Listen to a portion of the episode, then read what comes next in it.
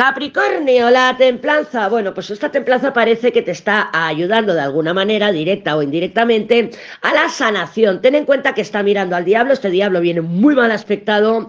Eh, puedes escucharte a Sagitario para ver o para saber de dónde está viniendo este diablo. Entorno engañoso, personas que no son mm, eh, adecuadas, personas tóxicas, pero con la templanza parece que puedas estar atravesando esta semana, pues un ciclo, un, periodo, unos días en la que sabemos que la, la templanza regula y sana. Capricornio, tómatelo con calma. Capricornio, regula tus emociones. Puede ser que, claro, que estés por un lado sintiendo ese diablo, que digas quiero ir, tengo hambre, quiero conseguir, intentes regularte y por otro lado explotes. ¿Por qué te digo lo de explotar? Porque Acuario tiene la torre. Spoiler, Acuario, spoiler. Entonces puedes estar sintiéndote ahí, como en un eh, en una olla a presión, diciendo estoy a punto, no estoy a punto, una situación que no me parece correcta, porque con el diablo y la luna son situaciones tóxicas, son situaciones de engaño, de, malversación, de estafa, de, no te fíes, o sea, es un entorno muy engañoso.